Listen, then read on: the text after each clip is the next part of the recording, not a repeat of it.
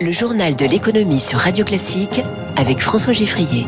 Avec Ophi Asset Management, leader en gestion ISR. Ophi Asset Management et votre épargne prend soin de vous. Radio Classique passe l'économie au scanner en trois titres. J-8 avant l'arrivée des concurrents italiens du TGV sur l'axe Paris-Milan. J-14 avant Noël. Cette année, les cadeaux d'occasion seront plus nombreux que jamais. Et puis jour J, du défaut de paiement. Evergrande, mastodonte chinois de l'immobilier. La dernière créance était trop lourde. Dans cinq minutes, le Focus Eco, Nicolas Dupeux, directeur général de l'Accord Arena, au micro de Radio Classique à 6h45.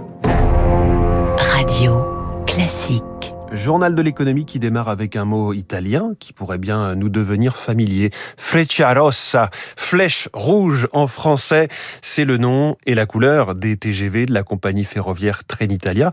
Bonjour Eric Pauban. Bonjour François, bonjour à tous. Ça y est, on a une date pour le début de la circulation de ces trains qui viendront de Milan jusqu'à Paris et qui vont concurrencer ceux de la SNCF.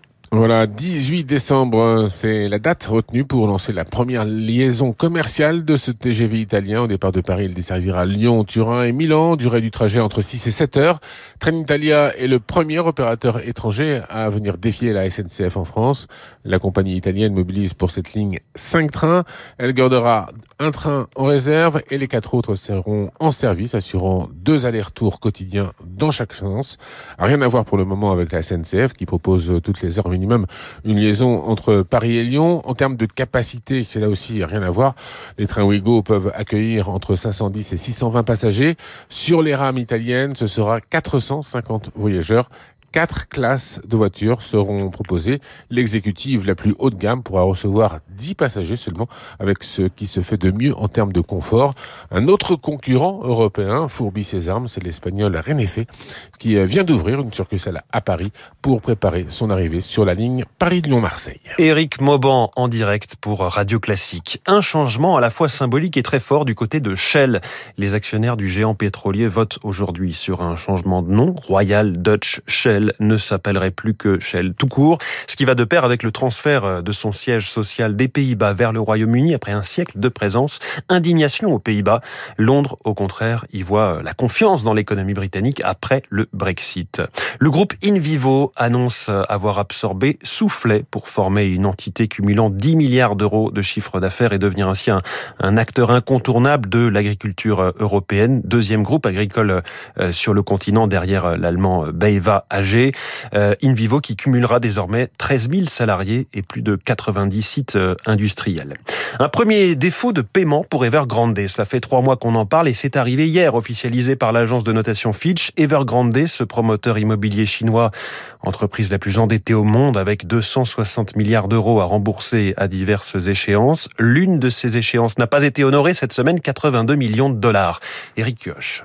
Evergrande était au bord du précipice. Ce défaut de paiement marque sa chute. Désormais, Pékin doit se résoudre à démanteler le groupe pour sauver ce qui peut encore l'être. Marie-Françoise Renard, économiste spécialiste de la Chine. Il est probable que le gouvernement propose une restructuration. Des groupes publics reprendront la gestion de l'entreprise, ne gardant que ce qui a le plus de chances d'être rentable et en prenant des mesures pour désendetter le reste. Pas d'injection de capitaux, pas de sauvetage miracle. Pékin n'est que peu intervenu sur ce dossier jusque-là. Une façon pour Xi Jinping d'affirmer sa volonté de serrer la vis. Le message, c'est on a pris des mesures pour restreindre l'endettement. On ne peut plus continuer à laisser penser aux entreprises que de toute façon, s'il y a un problème, l'État va intervenir. Mais en coulisses, l'État reprend la main et a placé cinq représentants au comité de gestion des risques à la tête désormais d'Evergrande. Leur mission, éviter la faillite du groupe et la disparition de ses 200 000 emplois. Jean-François Dimeglio, président de l'Institut de recherche Asia Centre. La paix sociale, l'harmonie économique, c'est le principal soutien de Pékin. Si ces gens qui sont en bonne santé, qui ont un toit, se mettent à douter, ça peut faire très mal. Une véritable inquiétude pour Pékin, car le cas Evergrande n'est pas isolé. Une dizaine de promoteurs chinois sont à la peine dans un secteur qui représente 15% du PIB du pays. Eric Kioch pour euh, Radio Classique. Le patron de Volkswagen a une fois de plus sauvé sa tête. Herbert Diess, confirmé hier à la tête du géant automobile euh, allemand, premier constructeur euh, de l'Europe, en tout cas au niveau mondial. Il va doper, Volkswagen va doper ses investissements dans la voiture du futur. 89 milliards d'euros sont prévus sur les cinq prochaines années. Il est 6h43, le réveillon de Noël, dans deux semaines maintenant. Les cadeaux seront-ils rutilants comme jamais ou alors un peu patinés? Eh bien, vous trouverez peut-être au pied du un cadeau de seconde main. La tendance est là. Près de la moitié des Français se disent prêts à offrir un jouet ou un objet d'occasion à leurs proches cette année, euh, selon un sondage Ipsos pour Rakuten. Si vous en doutez, écoutez ce reportage d'Émilie Vallès à la boutique Rejouer à Paris.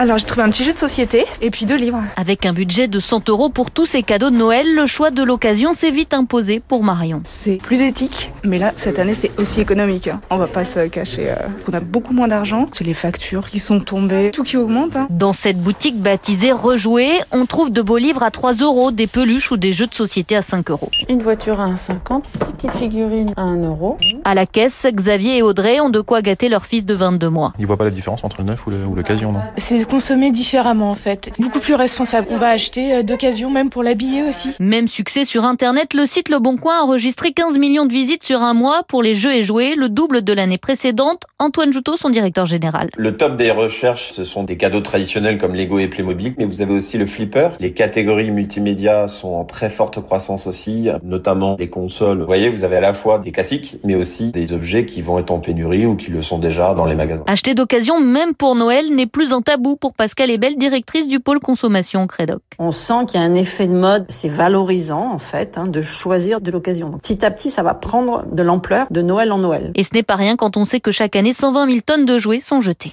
Reportage radio classique d'Émilie Vallès. Les marchés financiers à Tokyo, le Nikkei est en ce moment euh, en baisse, moins 0,71%. Euh, hier soir, le Dow Jones à Wall Street a terminé à l'équilibre. Le Nasdaq a perdu 1,71%. Le CAC 40 a fini quasi stable, moins 0,09%, en restant au-dessus des 7000 points, 7008 points.